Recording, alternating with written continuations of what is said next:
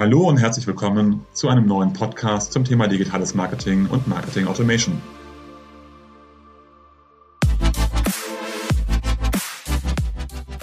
Mein Name ist Jörg Reinhardt, promovierter Physiker, dreifacher Familienvater und Gründer der Syntellic Consulting Group, einer führenden Unternehmensberatung rund um digitales Marketing und digitales Kundenmanagement. Wie immer in unserem Podcast sprechen wir mit verschiedenen Unternehmen, wo diese im Bereich digitales Marketing und Marketing Automation stehen, welche Projekte besonders erfolgreich sind, was dabei zu beachten ist und welche Learnings sie gezogen haben. Herzlich willkommen zu einem neuen Podcast Mehr Gewinn mit Marketing Automation. Heute mit Michael Obermeier, Head of Customer Experience Practice Dach beim SAS Institut. Hallo Michael. Hallo Jörg. Danke für die Einladung. Sehr gerne. Magst du ein bisschen erstmal über dich erzählen, deine Rolle, Aufgabe, die du bei SAS hast? Ja, klar, sicher. Also ich bin jetzt seit knapp ähm, sechs Monaten bei SAS, äh, eben wie du schon gesagt hast, für die Region Deutschland, Österreich, Schweiz, äh, für die sogenannte Custom Experience Advisory Practice verantwortlich. Das ist ähm, ein großartiges Team von CRM, Custom Experience und Matic-Expertinnen, die in unterschiedliche Branchen Backgrounds haben. Also wir haben Leute, die kommen aus dem Handel, äh, Leute, die aus dem Versicherungs- oder Bankenumfeld kommen, bis hin zur Medien- und, und auch Herstellerindustrie. Und das Team, ähm, mit dem ich hier zusammenarbeite, wir unterstützen grundsätzlich Unternehmen dabei, ähm, die Erlebnisse ihrer Kunden zu optimieren und dadurch halt Mehrwert auch in der Organisation zu schaffen. Und das machen wir im Wesentlichen, indem wir äh, mit uns mit den Unternehmen unterhalten, zuhören. Wo stehen sie heute zum Thema Customer Experience Management? Wo soll es perspektivisch oder strategisch dann auch hingehen? Und wo sind sie die wesentlichen Hindernisse? und basierend auf diesen, auf diesen Insights entwickeln wir dann gemeinsam mit den Kunden ein, ein technologisches Zielbild, das dann im Idealfall von unseren Kolleginnen dann auch tatsächlich umgesetzt wird.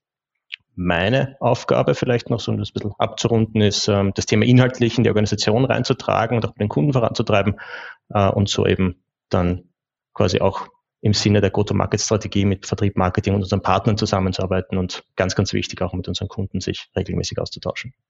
Heißt aber, ihr macht letztendlich Custom Experience Beratung äh, und schaut dann nach, welches technologische Framework äh, der Kunde braucht. Ähm, ja, mit dem ich sage mal, einen kleinen Pferdefuß natürlich, dass wir ähm, Interesse haben als Softwarehersteller, das technologische Framework, das unsere natürlich ist, ja.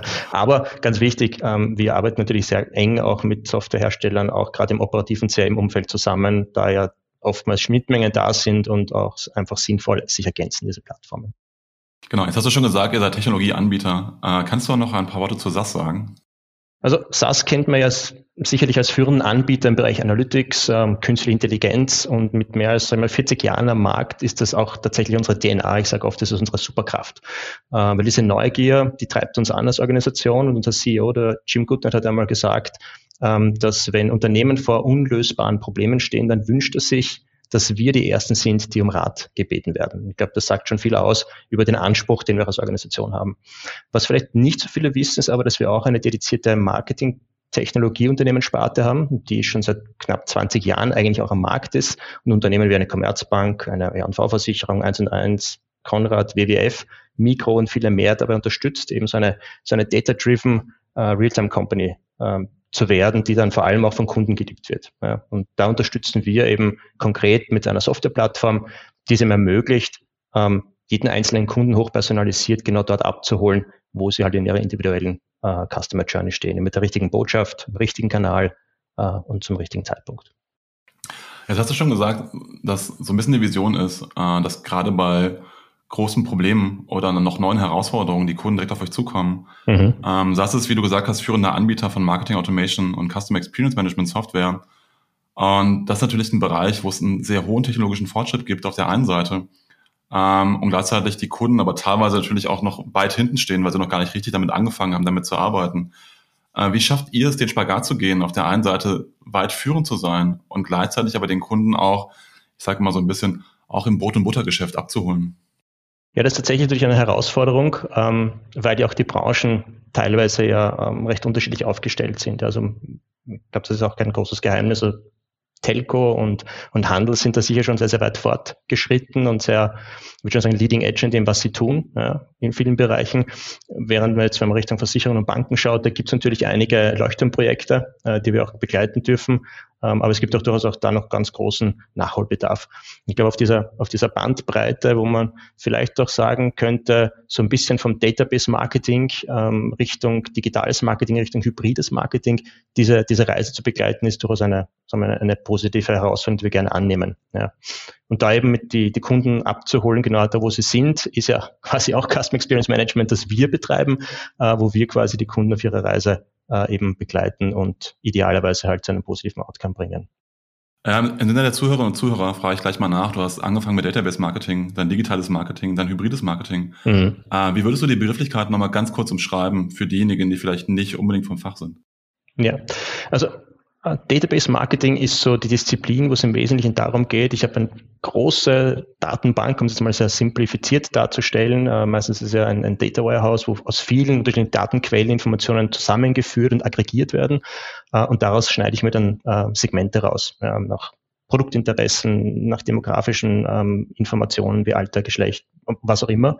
Und nutze dann schlussendlich diese Segmente, um, um diese, äh, diese unterschiedlichen Audiences, wie man jetzt im Norddeutsch sagt, zu bespielen. Mhm. Äh, durch vielleicht Batch-Kampagnen, indem ich halt irgendwann ein E-Mail rausschicke oder vielleicht über einen anderen Kanal eine Aktivierung setze.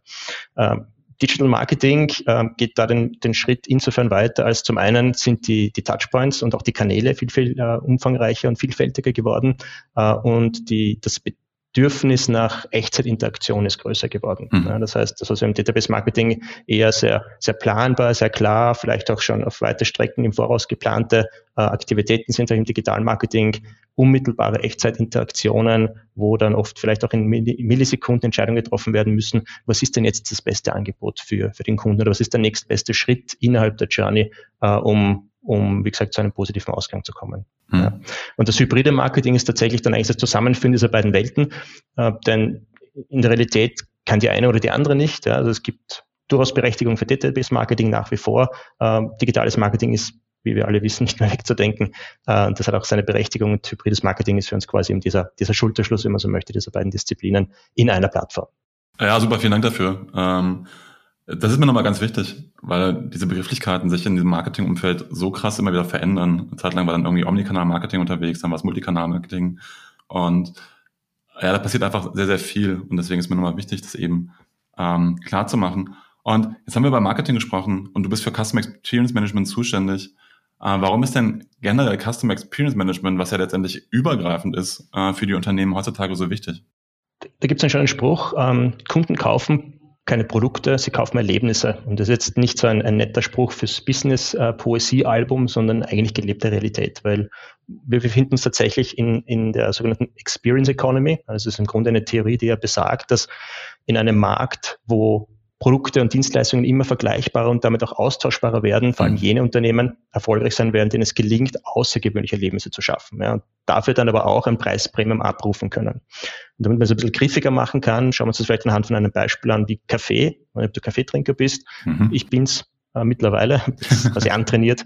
Ähm, und wenn man sich anschaut, naja, so eine Tasse geröstete Bohnen kostet vielleicht nicht zwei, drei Cent, äh, wenn man so möchte. Ja. Das ist klassisches Commodity. Ähm, wenn ich mir jetzt aber einen Kaffee beim Automaten runterdrücke, dann kostet vielleicht ein, zwei Euro pro Becher. Wenn ich dann aber in ein schickes amerikanisches Franchise-Lokal gehe mit gemütlicher Lounge-Musik und äh, geschäumten Hafermilch, ein bisschen Karamell und gerösteten Kürbiskernen oben drauf, dann geht, wenn man so möchte, derselbe Kaffee für vier bis sieben Euro über den Tresen. Ja. Das heißt, das eigentliche Produkt wird mehr zu seiner Art Requisite und ist eingebettet in so ein choreografiertes Erlebnis. Ja. Und das ist so ähm, der, der Zugang, wenn man so möchte, zum Thema Experience Economy. Und wenn man sich dann anschaut, dass ähm, laut einer PwC-Studie ca. 73 Prozent der Konsumenten äh, ein positives Kundenerlebnis als eine, wenn nicht sogar die wichtigste Kaufentscheidung deklariert, dann ist, glaube ich, ganz klar, warum ähm, Customer Experience Management immer mehr quasi auch in, in, den, in den Mittelpunkt rückt. Ja, das ist ein wichtiger Punkt. Du hast ja, du hast ja quasi Starbucks beschrieben, die es schon groß gemacht haben. Ähm, deren ja. Ansatz war immer, dass sie quasi Second Home sind. Das heißt, dass die Menschen eigentlich von der Arbeit, wenn sie nach Hause gehen, nochmal in Starbucks gehen, dass das sozusagen ein Teil des Zuhause ist und damit auch natürlich ein Erlebnis da vor Ort ist. Und dieses Erlebnis schließt ja nicht nur ein, dass der, dass der Kaffee irgendwie lecker ist und äh, wie du sagtest, dann noch ein nettes Topping oben drauf ist, sondern äh, die gesamte Atmosphäre, aber auch die gesamte Bedienung, ähm, auch wie mit dem Vornamen angesprochen zu werden. Du kennst das, dass man immer wieder nach dem Namen gefragt wird und sich denkt so, hey, was soll das eigentlich? Aber genau um dieses Gefühl von zu Hause auch zu bekommen. Und äh, schließt mich da an, dass dieses Experience Selling so unglaublich wichtig ist. Wie, wie schätzen du die Lage jetzt speziell in Deutschland ein? Ähm, wenn wir auf Starbucks gucken, auf die USA gucken oder auf England gucken, dann sehen wir natürlich, dass die Unternehmen da sehr weit vorne sind. Ähm, wo siehst du deutsche Unternehmen da stehen und was sind so die typischen Herausforderungen deutscher Unternehmen aktuell? Generell, wenn es ums Thema Customer Experience geht, dann würde ich sagen, ist so die, die, die, der Euroraum vielleicht, wie soll man sagen, zwei bis, bis drei Jahre hinten nach hinter den USA. Ja. Das kann man dann vielleicht noch ein bisschen runterbrechen. Vielleicht ist der Bereich UK Island ein bisschen weiter vorne noch. Das hat eher was mit dem anglikanischen Raum zu tun. Ja. Aber so grosso modo kann man das schon so, so beurteilen. Ähm, die Herausforderungen sind, glaube ich, mannigfaltig. Also einerseits die, die Pandemie, das ist ein bisschen abgedroschen, aber es ist tatsächlich Fakt, die Pandemie hat einen massiven Digitalisierungsschub gebracht. Also wir reden davon bis zu sechs Jahre, die in diesen zwei Jahren quasi hineingepackt wurden. Ähm, und was wir sehen ist natürlich auch, dass äh, Unternehmen wie Uber, Amazon, Netflix, die Digital First, Mobile First de facto sind, massiv die Kundenerwartungslatte hochlegen. Mhm. Ja aber nicht nur quasi für sich selbst, sondern für alle Branchen. Ja, mhm. Ich als, als privater Michael, mich interessiert es ja nicht, ob ich jetzt quasi mit Netflix ähm, gerade am, am zugange bin oder ob ich jetzt quasi bei der Telekom Austria ähm, irgendwo in der Warteschleife hänge oder wo auch immer. Also für mich ist das quasi das Erwartungsniveau ähm, relativ hoch mittlerweile. Mhm. Ja. Und ähm, die Kunden erwarten sich zum Beispiel laut einer McKinsey-Studie, bis zu 72 Prozent der Befragten erwarten sich personalisierte Ansprache. Ja, und werden enttäuscht, wenn es nicht erfolgt, was nachweislich dann auch wieder Kaufs- und Weiterempfehlungsraten drastisch senken würde. Also das ist so, das ist so dieses, dieses Spannungsfeld, in dem sich jetzt auch deutsche Unternehmen de facto bewegen. Und ich glaube, dieses Bewusstsein ist, ist grundsätzlich da. Ne? Die Herausforderung, würde ich jetzt mal meinen, ist, dass ähm, wie, wie immer, Customer Experience Management ist ja primär kein Technologiethema. Es ist wie, wie alle anderen großen Themen primär, es ist ein, ein, ein Change-Thema. Das heißt, mhm. ich brauche erstmal mal irgendwo eine, eine klare Strategie, ich muss Ziele daraus ableiten, Anforderungen definieren äh, und einmal die Leute auch abholen. Also klassisch nach dem Dreisatz äh, Menschen, Prozesse, Technologie. Mhm. Was, was wir sehen ist, das jetzt hat mit Deutschland wenig zu tun, aber was wir grundsätzlich sehen ist, wir haben eine Studie gemacht zum Thema CX-Champions und, und ihre Geheimnisse, wenn man so möchte dass viele Unternehmen gerade in dieser Corona-Krise sehr aktionistisch äh, Technologie eingekauft haben. Ja, mhm. einfach um auch diese, diese digitale Lücke zu stopfen. Und ähm, diese, dieses, äh, wie soll ich sagen, ähm, diese technologische Wildwuchs hat natürlich jetzt auch Probleme geschaffen. Ja im Sinne der Integration, Datenaustausch und so weiter. Da können wir vielleicht mhm. dann ein bisschen tiefer eintauchen. Ich glaube, das ist so ein, ein, ein großes Thema, eine große Baustelle. Äh, und dann natürlich auch diese, dieses Thema Wirksamkeit. Was heißt denn das überhaupt, wenn ich Customer Experience Management mache? Was bringt mir das dann unterm Strich? Ja, will ich einfach nur glücklichere Kunden haben oder geht es eigentlich darum, dass ich meine Prozesse verschlanke, dass ich äh, quasi schon als Unternehmen äh, mit dem, mit dem ähm, wirtschaftlichen Ziel an die Sache herangehe, sage, ja, natürlich möchte ich, dass meine Kunden glücklich und zufrieden sind, aber am Ende des Tages will ich als Unternehmen ja auch mehr Umsatz machen. Also es muss quasi ein Geben und ein Nehmen sein. Und, und dann das Letzte, und das sind alles eher so also mal Meta, wenn man so will, Herausforderung ist und dieses Data-Driven Culture. Ja, dieses, äh, ich vertraue nicht mehr Klammer auf, nur, Klammer zu, auf mein Bauchgefühl, sondern ich treffe Entscheidungen basierend auf Daten und Fakten, die analytisch zur Verfügung stehen.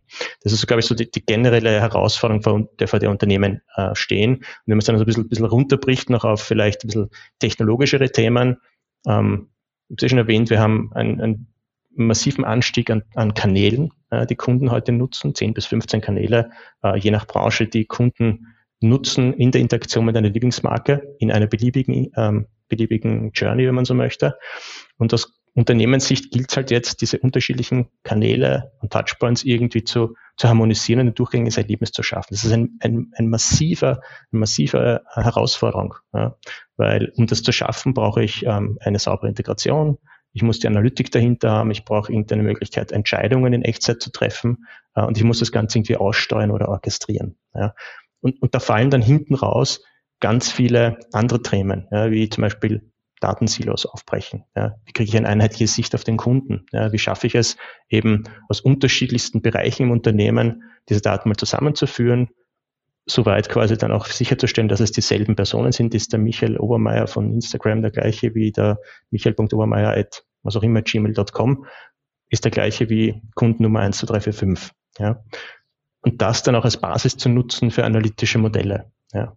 Und da sehen wir auch wieder aus dieser Studie, dass knapp 15 bis 18 Prozent der der Unternehmen, die jetzt nicht in der Champions League spielen, nur 15 bis 18 Prozent tatsächlich Analytics entlang des gesamten Customer Life Cycles verwenden. Ja, das, mhm. da, da sind wir bei diesem, diesem Thema, wo ich sage, das sind, glaube ich, die, die, die, die Challenges, die wir haben. Äh, und hinten raus gelagert, wie gesagt, ich habe es eh schon kurz angesprochen, dieses Kundendaten in Echtzeit auf Zugriff haben, durchgängige Multi-Channel Experience ähm, und dann natürlich das unleidige Thema äh, Third-Party-Cookies äh, in, im Zusammenspiel, ja, auch mit der, mit der Datenverarbeitungsskepsis, die immer größer wird. Ja. Cookie-Blocker und so weiter. Also das sind immer so die, die, die Highlights, ja. Ja, genau. Also ja, das mich gerade voll getriggert. Da sind so viele Themen mit dabei. Also ich überlege, was will ich jetzt eigentlich drauf einspringen? Ja, ja. Und dann denke ich mir, dann, dann haben wir jetzt einen dreistündigen Podcast zum Thema. ich, ich will nochmal nach vorne gehen, ähm, weil das finde ich so krass wichtig, was du gesagt hast. Und da will ich nochmal so ein bisschen mit dir diskutieren. Äh, wobei ich sehr sicher bin, dass wir die gleiche Meinung haben. Weil äh, bei meiner Frage am Anfang dachte ich sofort so, ja, der Unterschied meiner Meinung nach zwischen den USA und Deutschland ist auch die Tatsache, dass wir in Deutschland in vielen Bereichen, finde ich immer, super aktionistisch unterwegs sind. Das heißt, Hauptsache mal irgendwas machen. Ähm, und dann hast du direkt dann in dem Augenblick, als ich das gedacht habe, gesagt, hey, und dann wird mal aktionistische Software irgendwie eingekauft und Co. Und das ist so meine Kritik an den Themen. Und dann hast du etwas gesagt, das, das will ich mit dir nochmal diskutieren, weil ich das so unglaublich wichtig finde. Wir reden zwar von Customer Experience Management, aber es geht immer ums Geld hinten dran. Ne? Du hast auch gesagt, ja, entweder geht es um Kundenzufriedenheit oder um die Kohle. Und ich sage immer so, nee, es geht nur um die Kohle, weil ja, natürlich, also ich kenne viele Geschäftsführer, die sagen, mir ist Kundenzufriedenheit so wichtig. Und dann, wenn ich dann aber frage, warum denn eigentlich? Ja, weil zufriedene Kunden kaufen mehr und bleiben länger und geben mehr Geld aus, wo ich sage, ja, am Ende des Tages reden wir natürlich davon, dass wir einen monetären Wertbeitrag haben wollen. Und wie erlebst du das? Ähm, weil ich das für unsere Zuhörerinnen und Zuhörer so wichtig finde. Ähm, Im Bereich Customer Experience Management, ich kenne noch viele Kunden, die das sehr Marketing- oder Agenturlastig vorantreiben und dann sich ganz viele Maßnahmen überlegen, was man so machen könnte für glückliche und zufriedene Kunden. Da wird hier was gemacht, da was gemacht und sonst was gemacht. Und ich kriege dann immer so graue Haare, äh, weil ich denke so, hey Leute, guckt doch erstmal, was ist denn eigentlich euer Business-Ziel und wie könnt ihr euer Business nach vorne bringen, wie könnt ihr mehr Umsatz machen und ihr müsst eure Maßnahmen generell bewerten, eure Customer Experience Management Maßnahmen äh, nach Parametern wie halte ich die Kunden länger, steigere ich die Kundenzufriedenheit und steigere ich dann natürlich Cross- und Upselling und es passiert so selten. Und du hast auch gesagt, die Firma muss generell mehr Richtung Data-Driven Company gehen. Komplett richtig, weil du brauchst diese Zahlen ja dann dafür, um das sauber zu machen. Wie ist da so erstens deine Erfahrung, äh, wie es Unternehmen angehen und zweitens, du hast ja schon beschrieben so ein bisschen, wie ihr es angeht, wenn der Customer Experience Management Beratung macht. Also geht ihr dann auch genauso vor, also sozusagen von dem Business Value her kommend, runterbrechend? Fangen wir, fangen wir vielleicht hinten an. Also ja, unser Zug ist es schon natürlich, über den Business Value einzusteigen. Ja, weil am Ende des Tages, wenn jemand Software kaufen soll, bei uns idealerweise, äh, da muss die Person das ja intern ja auch verkaufen können, ja, muss es irgendwo positionieren können. Das heißt, die, der einzig sinnvolle und einzig richtige Zugang ist natürlich über den Value reinzugehen. Ja. Mhm. Ähm, das funktioniert eigentlich immer nur so weit, so gut, soweit sich auch die Organisation bereit ist zu öffnen ja, und hier dann auch quasi gemeinschaftlich dieses, diese Value ähm, Hypothese, wenn man so möchte, zu entwickeln, ja, damit man es dann auch irgendwo darstellen kann. Ähm, in der Regel gelingt das natürlich, aber das ist schon, das ist eine, eine Grundvoraussetzung, dass einfach auch die, die, die dass, dass dieser Willen da ist. Ja. Auf der anderen Seite, und das ist eben eine, eine durchaus berechtigte Frage, und ich war vor gar nicht allzu langer Zeit in der Schweiz auf einem CX-Forum, ähm, und da hatten wir auch eine sehr intensive Diskussion, da ging es auch um das Thema Wirksamkeit, unterm Strich ähm, finanzielle Wirksamkeit, wenn man natürlich jetzt mhm. ähm, hin möchte. Und das, den Punkt, den du da genannt hast, der ist sehr, sehr wichtig, ja, dass man wirklich schaut, eigentlich an jedem Touchpoint eine Metrik definiert, die mir sagt, war das jetzt erfolgreich, was wir hier gemacht haben? Ja, macht das Sinn, ja, dass wir, dass wir das überhaupt hier machen, den Touchpoint? Ja, jetzt mal ganz, ganz, ähm, soll ich sagen, provokant gefragt, brauchen wir den Touchpoint überhaupt? Ja? Es, es muss sich irgendwo tragen. Also die ganze mhm. Sache ist am Ende des Tages, was bin ich denn als Unternehmen gewillt und bereit zu leisten ja, im Rahmen meiner Customer Experience Strategie? Ja? Äh, und quasi, was bringt dem Kunden was und was bringt mir was? Weil was nur dem Kunden was bringt und mir nichts bringt, da werde ich relativ wenig Interesse daran haben, ähm, das aufrechtzuerhalten, außer ich habe irgendwo die Möglichkeit, das relativ kostenneutral zu betätigen. Und andererseits Dinge, die dem Kunden nichts bringen, aber mir muss man sich dann anschauen. Ja. Aber ich glaube, da, da muss man sich irgendwo als Unternehmer noch ein bisschen einnorden und einordnen. Und äh, da sehe ich schon noch, ähm, wie soll ich sagen, Aufholbedarf. Ich glaube, groß äh, auf hoher Flughöhe zu sagen, ja, wir wollen bestimmte Value einen Value Approach machen, wir wollen es irgendwie messbar machen, ja, aber dann wirklich darunter zu gehen und auf die einzelnen Schritte runterzubringen, sagen, sagen, okay, entlang dieser Journey, entlang dieser vier Touchpoints oder was auch immer, ähm, wo wissen wir, wann wir erfolgreich waren? Weil am Ende des Tages äh, wenn ich jetzt im Sinne einer Marketing-Attribution denken würde, hypothetisch, muss ich auch irgendwo quasi dann nachweisen, ja, die, das Geld, das ich jetzt investiert habe in diese unterschiedlichen Kanäle, ähm, war das gut investiert oder nicht. Ja. Und das kann ich eben nur, wenn ich sauber reinmesse. Ja, ja, ja und mir fällt eine Geschichte ein, die möchte ich dazu beitragen, weil viele Unternehmen sich so häufig auch bei Thema Customer Experience Management diesen innovativen Charakter voranschreiben. Und wir haben ähm, vor acht Jahren äh, haben wir eine CRM-Strategie gemacht für ein sehr bekanntes deutsches, äh, sehr hochpreisiges äh, Label, ich sag nicht, welche Branche es gewesen ist. Ähm, und ähm, wir pitchen und die sagen halt so, ja, wir sind so krass innovativ und sie müssen uns dann, wenn sie eine Strategie machen, auch so krass innovativ sein, auch im Bereich Customer Experience Management. Und dann sage ich so, ja, haben Sie ein Beispiel, wo Sie innovativ sind? Das war jetzt vor über acht Jahren, vielleicht sogar schon zehn Jahre her. Und die sagen so, ja, wir haben ähm, eine App jetzt schon, und das war damals echt früh, wo wir, äh, wo der Kunde kann quasi jetzt in der App aussehen, was er haben möchte und kann in den Store angeben, wo er hingeht und kann sich die Produkte abholen. Und dann gucke ich den Kunden an und sag so, äh, lassen Sie mich raten, aber Sie haben bisher exakt null Downloads dieser App. Und er ist dann echt bleich geworden und meinte so, Herr, woher wissen Sie das? Und ich meinte so, ja, es wird nicht funktionieren. Ich kann mir vorstellen, wie Sie auf diese Idee gekommen sind. Und das ist auch ziemlich cool ist hinten dran, aber sie sind halt extrem hochpreisig.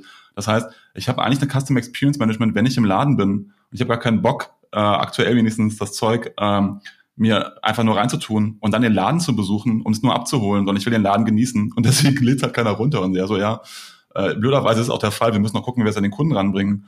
Und das ist so, was so, was so super häufig passiert, dass ich so krass innovativ sein möchte. Oder, und da die Frage an dich, wie erlebst du das? Ich habe immer das Gefühl, dass sich das Marketing gerne so krasse Fälle ausdenkt, die aber irgendwie so zwei Kunden im ganzen Jahr betreffen. Und meine Empfehlung ist immer, wenn ich Richtung Customer Experience Management gehe, dass ich die Prozesse da an den Stellen verbessere und da das Kundenerlebnis verbessere, wo ich maximal viele Kunden abhole, weil das dann auch wirklich zieht und ich nicht so super Einzelfälle betrachte, die vielleicht geil, fancy, innovativ sind, sondern ich wirklich an das Brot- und Butter-Basisgeschäft rangehe und da meine Customer Experience Management nach vorne bringe. Ja. Ähm, haben wir jetzt in der Form oder habe ich in der Form noch nicht erlebt, dass wir da jetzt ähm, quasi groß auseinanderlaufen würden in diesen Kundengesprächen. Also da sind wir schon, denke ich, äh, mit den Kunden, mit denen wir da äh, unterwegs sind, ganz gut unterwegs. Und ich glaube, das, das ist auch ein realistischer Blick auf die Dinge, dass man sich, so wie du sagst, die, die Themen rauspickt, wo man auch den größten Hebel hat. Ähm, ich finde das Beispiel von dir sehr spannend, weil es wieder so typisch zeigt, wie sehr nämlich auch Brand Experience mit Custom Experience zusammenhängt. Ja, was, ja. Das ist mein Markenversprechen. Ja. Absolut. Wenn ich mein Markenversprechen ist, exklusiv, teuer, hat nicht jeder, Premium, dann kann ich die Leute nicht quasi zu einem Curbside-Pickup oder halt zum ähm, Click-and-Collect-Prozess ja. äh, versuchen zu motivieren. Ja, das ist ja völlig, das konterkariert ja die, das komplette Branding und Positioning. Ja. Also ich glaube, das ist, das ist ganz wesentlich, dass man da auch das im Hinterkopf behält. Ja. Und dann sind wir nämlich auch beim Thema, auch wenn es sich ein bisschen ausschweift wieder, cross-funktional. Ja. Also ich kann ja nicht im stillen Kämmerchen als irgendwelche Journeys mir überlegen, äh, die dann tatsächlich ähm, nicht, nicht stimmig sind und nicht quasi schwingen auf, die, auf der gesamten, gesamten Organisation. Ja. Und da spielt eben, wie gesagt, auch das Thema Branding mit rein, da spielt die User Experience dann auf der anderen Seite auch mit rein, wenn es da halt um, um physikalische Produkte geht oder um Software. Also muss man viele Dinge natürlich dann auch links und rechts berücksichtigen. Das ist dann aber nicht mehr unsere Spielwiese natürlich. Ähm, das ist dann eher was für Berater wie euch äh, oder halt dann vielleicht noch eher so auf Agentur-Level, sage ich mal. Ja.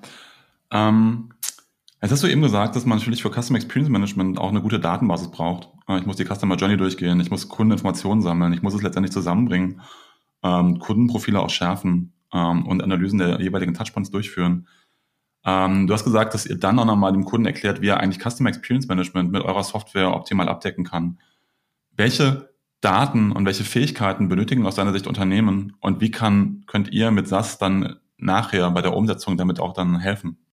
Wenn, man so das große Bild anschaut, ähm, in dem Fall, so hast du es eh schon richtig angesprochen, ja, die, die Daten sind quasi der, der Dreh- und Angelpunkt, damit das überhaupt gut funktionieren kann. Mit, ohne einer vernünftigen Datenbasis ähm, kann ich hier keinen, keinen Hebel finden, weil ich ja nicht mal weiß, wo ich ansetzen soll. Ja. Jetzt ist es so, dass die SAS natürlich, so wie ich das eingangs erwähnt habe, als Analytics-Unternehmen gehören halt Datenaufbereitung, Harmonisierung, Bewirtschaftung, das ist unser, so ist gesagt, unser Brot- und Buttergeschäft. Ja. Aber die eigentliche Musik spielt ja dann auf unserer Plattform, die nennt sich eben äh, SAS äh, CI 360 für Custom Intelligence 360. Und das ist eben so eine, eine modulare End-to-End-Plattform, die eben dieses Orchestrieren dieser Kundenerlebnisse unterstützt. Ja. Manche könnten jetzt auch einfach CDP Plus sagen ja, oder Omni-Channel-Marketing-Plattform. Also je, je nach, ähm, nach Gusto des Analysten könnte man jetzt das Softwareangebot unterschiedlich schneiden und da würde dann auf unterschiedliche schöne Kategorien kommen. Aber bleiben wir jetzt mal bei dem äh, CDP Plus, ja, aber am Ende des Tages leistet die Plattform ja das und noch viel, viel mehr. Und am Ende des Tages sind es quasi fünf wesentliche Building Blocks, ja, wo, wo wir unterstützen und wo man dann auch quasi daraus dann ableiten kann, was die Kunden tatsächlich dann auch brauchen. Also das erste ist, ich muss erstmal Daten sammeln, ja, also unterschiedlichste Datenquellen. Das kann jetzt ähm, die eigene Webseite sein, Mobile App, das können irgendwelche Social-Plattformen sein, das kann mein E-Mail-Kanal sein, Customer Service und so weiter und so fort. Diese unterschiedlichen Datensilos anzuzapfen, die Daten einmal zentral zusammenzubringen. Ja, alles DSGVO-konform, klarerweise. Ähm, und dann, ich sage mal, veredeln. Ja, das heißt, Identities zusammenfassen, was man vorhin gesagt das Beispiel, der Michael, der über ein Social-Profil äh, reinkommt, ist es derselbe, der bei uns schon mit der Kundennummer 1, 2, 3, 4 hinterlegt ist. Und daraus dann quasi auch äh, ein erstes Audience Management sozusagen machen. Das heißt, diese Zielgruppen, die unterschiedlichen, die ich dann bespielen möchte. Ja. Wenn ich diese, diese ersten Schritt gemacht habe und diese Datensammlung und Veredelung abgeschlossen habe, ist der nächste Schritt, dass ich hergehe und die Daten dann auch sauber analysieren kann. Das heißt, ich kann dann Vorhersagen treffen, ich kann äh, angefangen von ganz simplen Segmenten, die ich einfach über, über Regeln quasi basierend äh, schneiden kann. Ich kann äh, dann natürlich auch mit Analytik verschiedene Produkt- und Serviceaffinitäten äh, identifizieren, Vorhersagen treffen, äh, möglicherweise über, über unterschiedliche Angebote und Aktionen, also klassisches Next Best Action Offer Experience, wie auch immer man das jetzt nennen möchte, ähm, und das dann auch als Grundlage schaffen, um dann in einem weiteren Schritt dann auch Entscheidungen in Echtzeit treffen zu können. Ja. Das heißt, irgendwo gibt es an den Punkt, wo ich sage, okay, jetzt habe ich äh, meine Daten gesammelt, ich habe sie analysiert, ich habe gewisse ähm, Vorhersagen getroffen, was passiert, wenn ich der Person XY dieses oder jenes Angebot ausspiele. Und jetzt muss ich das Ganze dann irgendwo dann auch ähm, planen, im Sinne von Journeys planen im System, ähm, Ereignisse definieren, die eintreten könnten, um das Ganze dann zum einen zu automatisieren ja, und auch zu orchestrieren. Weil orchestrieren ist dann wichtig, wenn ich eben im Sinne einer Omnikanalstrategie oder einer Multikanal, je nachdem, wie man das jetzt auch definieren möchte, diese beiden Begrifflichkeiten, ähm, wie schaffe ich es, Kunden, die über verschiedene Touchpoints entlang einer Journey reinkommen, immer genau da abzuholen, wo sie gerade sind und das richtige Angebot zu haben. Ja, und das eben in Echtzeit. Das ist so das Wesentliche. Und dann hinten raus, nachdem ich es quasi alles quasi geplant habe und die Orchestrierung entsprechend definiert habe, gibt es dann irgendwann eben diese kanalübergreifende Aktivierung, die dann eben wieder in die einzelnen Kanäle rausgeht und dort ähm, anspricht. Und, und das ist so quasi die Plattform in groben Zügen beschrieben, was wir da tun. Und wie gesagt, Daten sind das Wesentlichste, um mal starten zu können. Und dann ist es natürlich ganz, ganz wichtig, eben diese unterschiedlichen Journeys auch zu definieren, die potenziell Kunden durchlaufen können. Und da können wir auch unterstützen. Aber wie gesagt, das da können wir vielleicht mal tiefer einsteigen, wenn es die Zeit erlaubt. Mhm. Ja, gerne. Also äh, nur kurz vom Wording her, CDP Plus, also äh, Customer Data Plattform, äh, also das, was ähm, letztendlich die Kundendaten übergreifend zusammenbringt. Und ich, und ich mag euren Ansatz, du hast ja gesagt End-to-End, -End, äh, dass letztendlich eure Plattform auf der einen Seite das Listen ermöglicht, ich glaube, so unterteilt ihr das nachher, das Zuhören in allen Kanälen, äh, was machen die Kunden eigentlich, dann das Understand, wo ihr dann intelligente Algorithmen habt, um den Kunden zu verstehen, zu segmentieren, Forecastings zu machen und dann auch in diesem Bereich Act einzugehen, nämlich auch entsprechend auszusteuern ähm, und die Kundenkommunikation in die jeweiligen Kanäle reinzuliefern. Äh, das macht eure Plattform ja ähm, letztendlich alles auf einmal.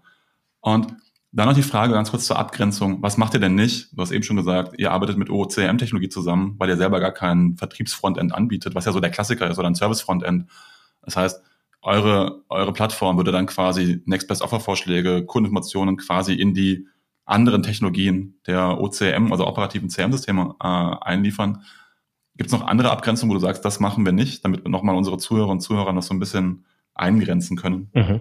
Ja, also ich würde sagen, was wir, was wir da definitiv auch nicht machen, ist, wenn es dann wieder reingeht in, in bestimmte Themen Richtung Aktivierung in, in einzelnen sozialen Plattformen oder wenn es darum geht, äh, bestimmte Themen Richtung Google-Ökosystem auszusteuern. Das heißt, hier würden wir dann quasi über APIs das Ganze ansteuern, aber das tatsächlich Doing passiert dann in den jeweiligen Plattformen. Das heißt, wir würden dann eben die, die Audiences mit IDs übergeben, damit dann dort die entsprechenden Execution passieren kann. Ja, das heißt, genau, also bei der Aussteuerung haben wir gewisse Kanäle, die wir selbst durchsteuern können, wie jetzt E-Mail beispielsweise oder Messengers, Wallet, beispielhaft SMS. Aber es gibt ja dann viele andere Spiel, Spielarten für die Aktivierung, wo wir dann quasi über klassische Integrationen arbeiten. Genau, aber ihr, ihr kommt in alle Kanäle rein, weil über die APIs seid ihr ja quasi dann immer entsprechend angebunden genau. und überall ansteuern. Genau, so ist es. Und da du das vorhin angesprochen hast, vielleicht ganz kurz nur als, als Ergänzung noch, operatives CRM ja. Also wir haben einige Beispiele, zwei, eine Bank, eine Versicherung, ich will jetzt da gar nicht groß Name-Dropping betreiben, aber in beiden Fällen ist es so, dass die eben ein operatives CRM-System haben, wo auch die Beraterinnen und Berater ihre Kunden äh, entsprechend verwalten. Und dort spielen wir, so wie du es richtig beschrieben hast, äh, auf täglicher Basis äh, Next Best äh, Offers, Offers ein, die eben entweder am Vortag vorberechnet worden sind oder in manchen Fällen haben wir sogar so, dass die tatsächlich in, in Echtzeit berechnet werden. Das heißt, die sind zwar auf Halde gelegt, diese Angebote, aber wenn es tatsächlich zur Interaktion kommt, zum Beispiel ähm, im Rahmen eines Telefonats, outbound oder inbound, dann kann noch einmal die Engine in Echtzeit entscheiden, ob die vorbereiteten Angebote wirklich noch immer die besten sind oder ob nicht in der Zwischenzeit der Kunde an irgendeinem der vielen Touchpoints eine Aktion gesetzt hat, die jetzt eigentlich ein anderes Angebot vorreihen würde. Das heißt, wir sind da ähm, voll integriert in diese Plattformen. Ähm, das sieht der End-User in dem Sinn nicht. Also da arbeiten wir quasi, ich nenne es jetzt mal Dunkelverarbeitung äh, im Hintergrund, äh, ist aber, wie gesagt, da völlig integriert. Deswegen habe ich eben vorhin noch erwähnt, dass wir da gerne und oft auch mit den jeweiligen OCM-Anbietern zusammenarbeiten, ja. weil es das einfach wunderbar ergänzt. Äh, da, da eine Frage, rein Interesse halber sozusagen. Ähm, wir haben äh, bei uns ja auch viele Next Best Offer oder Omni-Kanalprojekte gemacht, genauso wie du es beschrieben hast. Ähm, erstmal Next Best Offers berechnet und dann in die Kanäle eingespielt. Und ja, bis vor drei, vier Jahren habe ich immer gesagt, wir starten am liebsten mit den digitalen Kanälen, weil dann hast du nicht diesen Faktor Mensch hinten dran, den du noch erklären musst, wo du vielleicht Widerstand bekommst oder wo du andere Dinge verändern musst. Hm. Und jetzt hast du auch gesagt, dass der Versicherung äh, oder Bankenbereich generell stark nachgezogen hat und wo natürlich dann sehr viele Vertriebsmitarbeiter und Mitarbeiterinnen dran sind. Ähm, und ähm, da habe ich gemerkt, es macht eigentlich Sinn, letztendlich in diesen menschlichen Kanal sogar am Anfang einzusteigen, weil da sind die Kosten sehr hoch ähm, da bist du nah am Kunden dran, da kannst du eigentlich den größten Umsatz bewegen. Hast du dann auch ein Für und Wider, wo du eine klare Empfehlung rausgibst, zu sagen, hey, lass uns mit den digitalen Kanälen starten, weil da sind wir letztendlich schneller? Oder sagst du auch eher, hey, nee, Faktor Mensch ist schon entscheidend, da können wir durchaus nochmal 10, 20 Prozent rausholen und der Kanal ist teuer und da steckt richtig viel Musik drin. Wie ist so, dein Gefühl für? Ja. Ähm, ich, ich sehe es im Grunde so ähnlich wie du. Ich glaube, das hängt sehr, sehr stark davon ab, ähm, was auch der Kunde möchte. Mhm. Ja. Und äh, um jetzt bei der Versicherung von vorhin zu bleiben, für die ist halt auch quasi, steht der Mensch im Mittelpunkt. Ja, das ist auch, der Claim geht ein bisschen anders, aber inhaltlich geht es in diese Richtung. Und ähm, da war es tatsächlich so, dass das einer der, der Ansatzpunkte, wo wir gesagt haben, ähm, das ist ein High-Touch-Kanal, ja, da habe ich den größten Hebel. Ja. Äh, und da haben wir tatsächlich für 3000 Agents ähm, in, in Echtzeit die, die NB, NBOs ausgespielt und haben dort einen 25-prozentigen Lift äh, generiert. Und das ist natürlich schon massiv, äh, wenn ich an der Stelle bei, bei so vielen Agenten dann so einen Lift hinkriege. Ähm, und da macht es dann auch Spaß, solche Dinge zu tun. Ja. Lift heißt Umsatzsteigerung dann oder was ist das für ein Lift? In, in dem Fall war es ja genau, so Take Rate sozusagen, also tatsächlich Abschlussrate von Angeboten Krass. ist um 25 Prozent gestiegen. Ähm, und das ist schon eine Zahl, die die tatsächlich auch äh, belastbar ist und die tatsächlich auch dann äh, Sichtbarkeit hat äh, auf Vorstandsebene. Und ich glaube, das ist, das ist das Wesentliche, das wir beim Thema, ähm, ich mache das ja quasi nicht aus, aus, Spaß an der Freude, sondern ich will ja tatsächlich auch für, für das Unternehmen hier eine, Wertschöpfung generieren. Äh, wir haben aber andere Kunden, die halt ein, ein anderes Geschäftsmodell auch haben, wo Digital First einfach da ist. Ja, äh, und da würde ich sofort sagen, ja, am besten in den mobilen am besten in den App-Kanal reingehen, da vielleicht mit Behavioral Analytics schauen, wie verhalten sich die Kunden auf der App, was machen die, welche Seiten schauen sie sich die an, welche Produkte schauen sie sich die an, wo gibt es, keine Ahnung, Warenkorbabbrüche, whatever. Ähm, und nutze diese Insights, um auch in Echtzeit die Kunden dann halt zu bespielen. Ja, mit, keine Ahnung, In-App-Messages, Push-Messages, was auch immer quasi die, die, die beste Kommunikationsstrategie ähm, in dem Fall ist. Ähm, deswegen sage ich, man muss immer schauen, wo steht das Unternehmen, was ist das Geschäftsmodell, ja, was ist die Go-to-Market-Strategie, das ist eigentlich das, woraus ankommt und daran abgeleitet dann zu sagen, wo, wo steige ich rein. Jetzt sind wir ja schon mitten in der, in der Praxiserfahrung. Ähm, genau. Das, also ich finde, das ist eine krasse Zahl, muss man sich mal so der Zunge zergehen lassen. 25 Prozent mehr Abschlussrate ist so unglaublich viel Geld natürlich im menschlichen Kanal, was großartig ist. Ähm, du hast auch nochmal Use Cases für die rein digitalen Kanäle genannt. Was sind so die, die Use Cases aus deiner Sicht, die eigentlich einen schnellen äh, Erfolg im Bereich Customer Experience ähm, ermöglichen oder eine Verbesserung? Ähm, und wo liegen dann für den Kunden auch das, bei der Umsetzung die größten Chancen, aber auch Herausforderungen? Ja, also ich glaube, da gibt es jetzt nicht so diese One-Size-Fits-All-Antwort. Ich würde gerne quasi nochmal zurücksteigen auf meine Antwort von vorhin. Ich glaube, es kommt sehr stark darauf an, wo steht das Unternehmen in der eigenen Reise Richtung Customer Experience Management. Mhm. Äh, sind Sie vielleicht eher noch am Anfang und sagen, wir wollen zuerst mal verstehen, wie schauen eigentlich die Kundenreisen bei uns überhaupt aus? Ja, da kann man eher mit so einem Thema Customer Journey Analytics starten. Ähm, da schaue ich mir dann zum Beispiel an äh, auf den digitalen Touchpoints, wo es wieder relativ einfach geht, ähm, wie schaut das Kundenverhalten aus, welche Kundenreisen haben wir überhaupt, was sind die Ist-Kundenreisen sozusagen und kann damit den Insights relativ rasch auch hergehen und zum Beispiel äh, Prozesslücken aufdecken. Ja, das haben wir bei auch einer deutschen Versicherung mit knapp 11.000 Versicherten gemacht ähm, und haben dort relativ schnell äh, anhand dieser Customer Journey Analytics äh, Prozesslücken tatsächlich entdeckt und die dann auch äh, beheben können, was zu einem äh, markanten Anstieg der Kundenzufriedenheit in diesem Bereich geführt hat.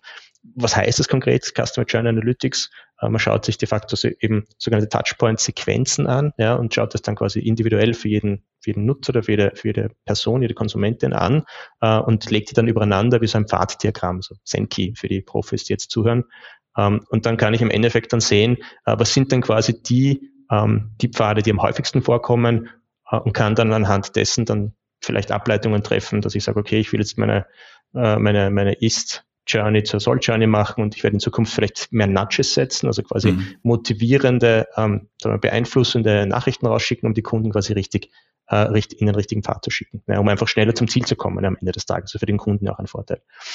Oder ähm, ich sage, okay, ähm, ich will ähm, mehr in Richtung personalisierte Ansprache gehen. Also ich bin quasi da schon einen Schritt drüber, äh, möchte es in Echtzeit aussteuern. Dann sind wir wieder bei dem Beispiel von vorhin, Mobile Push oder In-App-Nachrichten, um einfach hier ähm, den Kunden hochpersonalisiert anzusprechen. Weil am Ende des Tages, wir, wir wissen, Personalisierung äh, ist ein Kundenzufriedenheitstreiber, ist gleich etwas, was ins Markenerlebnis einzahlt und in der Konsequenz natürlich in die Loyalisierung. Und das ultimativ heißt ja, so wie du das eingangs schon erwähnt hast, loyale Kunden kaufen wieder, kaufen mehr. Und da bin ich dann genau da, ähm, wo ich eigentlich hin möchte, dass ich dann einen Punkt finde, wo ich auch relativ rasch einen Impact äh, erreichen kann, der sich halt dann auch monetär ausdrückt. Ja, ich ähm, mag, was du sagst, ähm, vom Ist-Stand auszugehen ähm, und mal wirklich anzugucken, wo, wo steht das Unternehmen denn aktuell, was das Thema Custom Experience Management angeht. Weil aus meiner Erfahrung her, und das will ich unseren Zuhörern und Zuhörern mitgeben, ist es häufig so, dass irgendjemand von der Messe gekommen ist und irgendwelche, wie schon gesagt, solche fancy Use Cases sieht und was ich gerne mag, ähm, ist mal zu gucken, hey, wo habe ich denn eigentlich ein KPI-Problem? Also habe ich am Anfang zu hohe Stornoraten oder habe ich einen Bestand, den ich nicht aktiviert bekomme ähm, oder habe ich hohe, hohe Kündigerraten? Ähm, weil da habe ich natürlich Business, was ich verliere in irgendeiner Form oder wo ich mir mehr Business erwarten würde. Oder habe ich so geringe Abschlussraten im Vertrieb oder wird die Webseite nicht angenommen? Äh, und dann genau da reinzugehen und wirklich dann die, die Themen, die ich eigentlich vorantreiben möchte in meinem Unternehmen und diese Sollbruchstellen äh, aufzuhebeln und das kann ich eben sehr gut mit Customer Experience Management. Ähm, das Coole ist halt, wenn ich dann sozusagen entweder meine Kündigerate senke oder Stornoraten ähm, am Anfang ähm, versuche zu optimieren, dann muss ich ja eh, was du beschrieben hast, ähm, Technologie einführen. Ich muss eh Kundeninformationen äh, einsammeln. Ich muss eh in der Lage sein, Kanäle zu bespielen. Und das heißt, ich schaffe dann eigentlich eine Grundbasis für erfolgreiches Customer Experience Management und kann das dann Schritt für Schritt entlang der für mich treibenden äh, Kennzahlen, wo ich mehr Umsatz generieren möchte oder weniger Umsatz verlieren möchte, dann entsprechend ausräumen. Das ist so. Ähm, deswegen macht es fürs Unternehmen immer Sinn zu schauen, wo, wo stehe ich denn eigentlich und welche akuten Geschäftsprobleme habe ich denn, die ich nach vorne bringen möchte. Absolut. Da vielleicht noch ein Beispiel, was mir gerade einfällt. Ähm, wir haben ein, ein großes ähm, Kosmetikunternehmen, ein amerikanisches Unternehmen, äh, das auch mit uns zusammenarbeitet. Die haben, und jetzt die, die Zahl konnte ich selbst zuerst nicht glauben, es ist ihre. Also zuerst mal, sie haben 34 äh, Millionen Member in ihrem Loyalty Club drinnen. Ja. Und die haben tatsächlich eine, einen Umsatzanteil, diese Member von 95 Prozent vom Gesamtumsatz des Unternehmens kommt aus, aus dem Loyalty Club raus. Also es ist echt Wahnsinn, wenn man sich das überlegt. Die, die Planbarkeit, die da eigentlich dann dahinter steckt. Denn die wissen ja ganz genau, was diese Leute kaufen, in welchen Abständen sie die Dinge kaufen. Und die haben auch dann so, so verschiedene Tiers. Ja, da gibt es halt Gold, Silber und dann gibt es halt irgendwo Platinum und Diamond.